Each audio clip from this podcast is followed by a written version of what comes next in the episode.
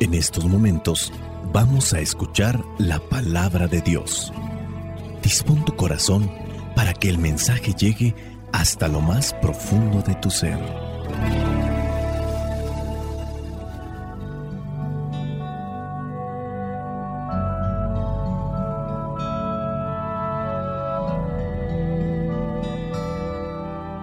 Vamos a tratar de reflexionar lo que son las lecturas para este domingo número 3 del tiempo ordinario. Estamos en el ciclo B. La primera lectura es del libro de Jonás, capítulo 3, versículos del 1 al 5 y versículo 10. El Señor se dirigió por segunda vez a Jonás y le dijo, Anda, vete a la gran ciudad de Nínive y anuncia lo que te voy a decir. Jonás se puso en marcha y fue a Nínive, como el Señor se lo había ordenado.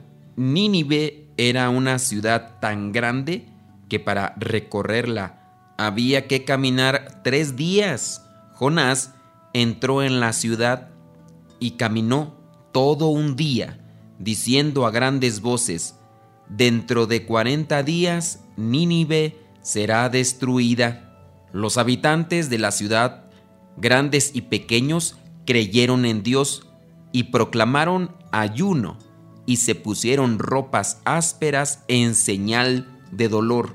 Versículo 10. Dios vio lo que hacía la gente de Nínive y cómo dejaba su mala conducta y decidió no hacerles el daño que les había anunciado. Palabra de Dios, te alabamos Señor. Dios vuelve a hablar con Jonás, dice que es la segunda vez. Anda, vete a la gran ciudad y anuncia lo que te voy a decir.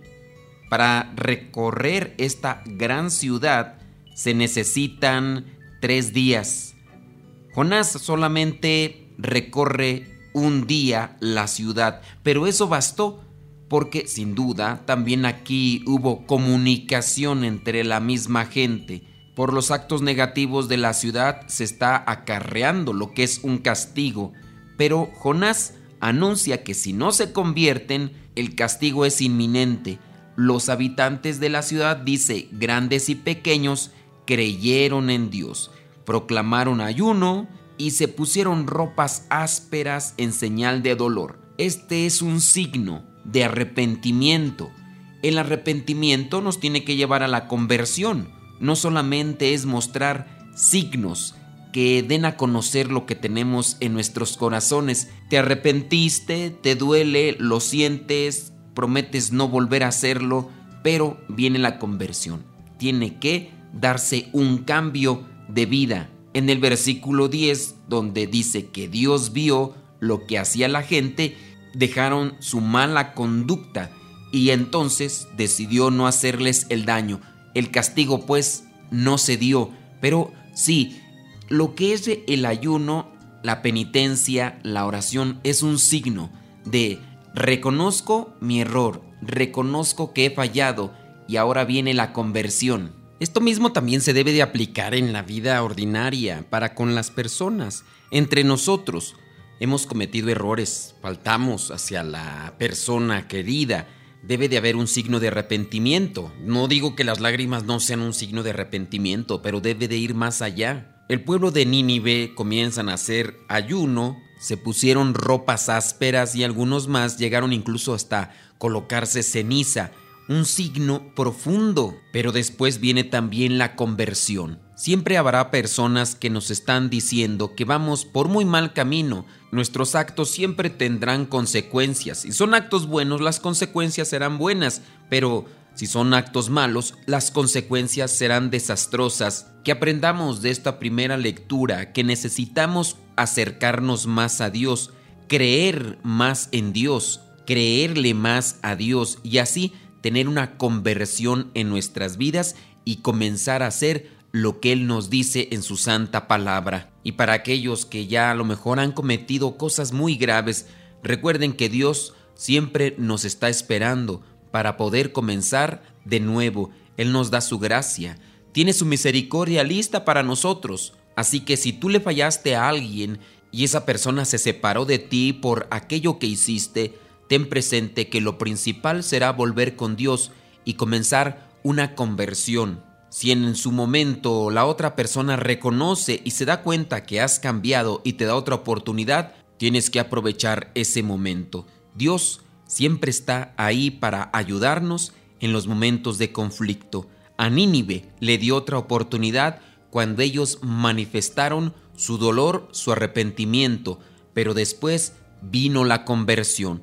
Que también nosotros hagamos esa conversión de nuestra parte todos los días para que las promesas del Señor siempre lleguen a nuestras vidas. Vayamos ahora a la segunda lectura, en la primera carta a los Corintios, capítulo 7, versículos del 29 al 31. Hermanos, lo que quiero decir es esto. Nos queda poco tiempo. Por lo tanto, los casados deben vivir como si no lo estuvieran. Los que están de luto deben portarse como si estuvieran de fiesta. Y los que están de fiesta deben portarse como si estuvieran de luto. Los que compran deben vivir como si nada fuera suyo y los que están usando de este mundo deben vivir como si no estuvieran sacando provecho de él, porque este mundo que vemos ha de terminar. Palabra de Dios, te alabamos Señor. Con respecto a esta lectura, que pareciera ser confusa, porque San Pablo dice, los que están casados, que vivan como si no estuvieran. También no hay que ser exagerados, de manera que las personas vayan entonces a querer justificar su mala actitud, su mal comportamiento. Y algunos podrían incluso hasta quererse apegar y decir, bueno, pues entonces ya no voy a vivir como casado, ¿no? Y te adentras a los vicios, a el pecado en general no creo que es la manera en la que se debe de interpretar este texto. Hablando incluso de los que están en una fiesta, pues que no se comporten como si estuvieran en la fiesta, que se comporten como si estuvieran en un velorio, en un funeral. Y los que están en un funeral, pues que se comporten como si estuvieran en, en la fiesta. Entonces, viene a ser o pareciera ser confuso, pero tengamos presente que como finaliza este pasaje de esta segunda lectura, quiere darnos a entender que nuestra finalidad o nuestro pensamiento sobre todo lo que hacemos debe ser hacia la eternidad. Dice, y los que están usando de este mundo deben vivir como si no estuvieran sacando provecho de él, porque este mundo que vemos ha de terminar.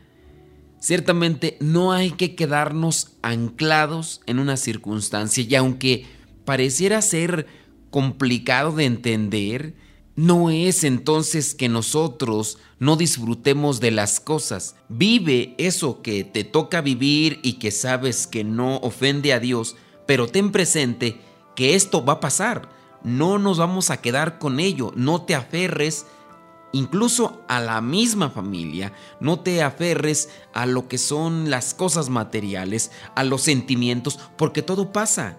Este mundo va a pasar y vendrá el momento ya en el que tenemos que estar ante la presencia de Dios y vamos a tener que rendir cuentas. Prepararnos pues para el paso a esa vida después de esta a incluso pensar que llegará un momento en el que tu familia, algún familiar o tú tendrán que dejar este mundo o vamos a tener que dejar en este mundo. Ciertamente hay personas que son supersticiosas, tanto que llegan a decir, no hables de la muerte porque es invocarla. Miren, la muerte es una etapa que va a llegar. No sabemos en qué momento nos van a decir del fallecimiento de un familiar o en qué momento les van a dar a ellos la noticia de nuestro fallecimiento. Pero nosotros debemos de prepararnos para ese momento y prepararnos desde el momento en el que pensamos, yo me estoy aferrando a esto, me estoy aferrando a un sentimiento, a una cosa material, no debe ser así. Pensemos que esto, todo va a terminar.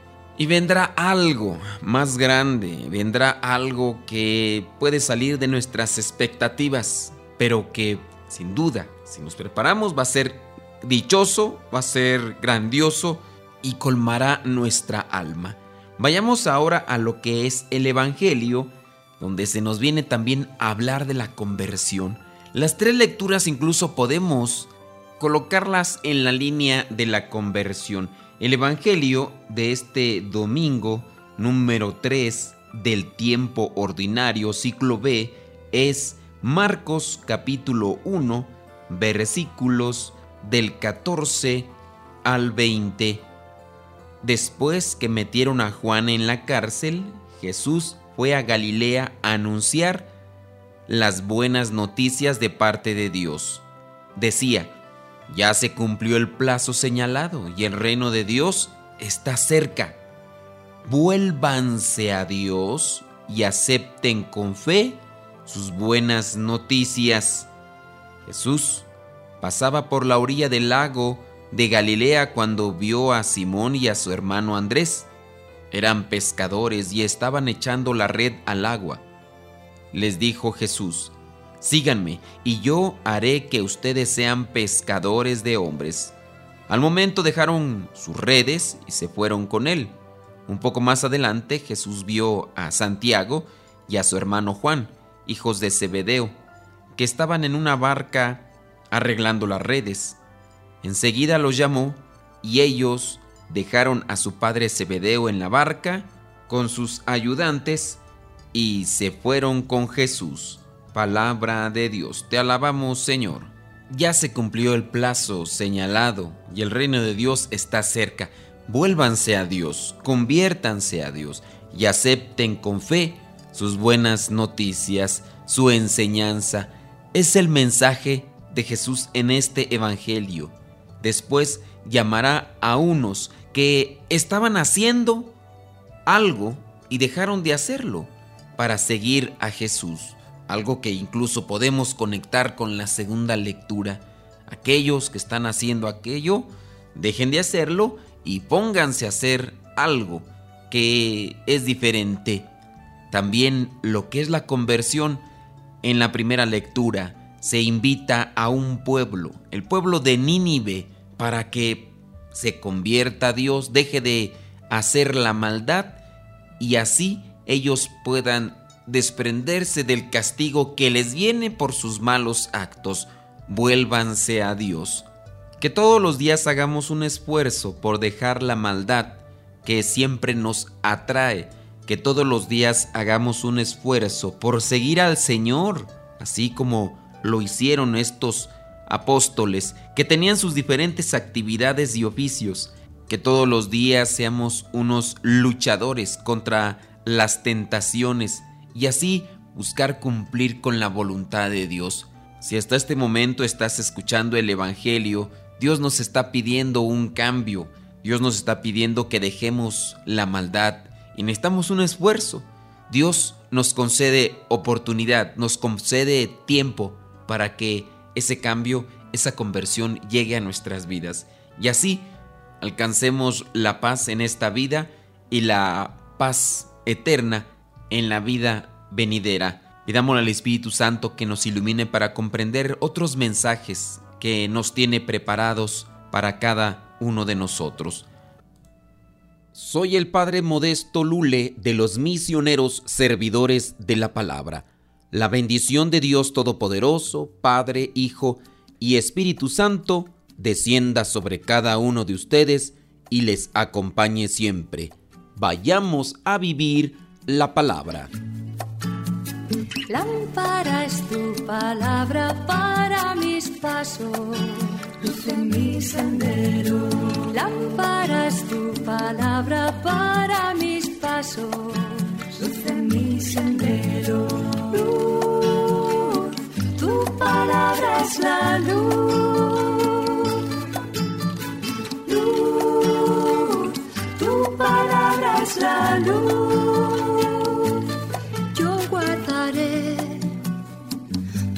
tus mandamientos.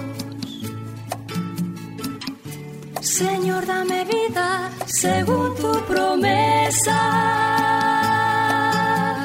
Lámpara es tu palabra para mis pasos, luz en mi sendero. Lámpara es tu palabra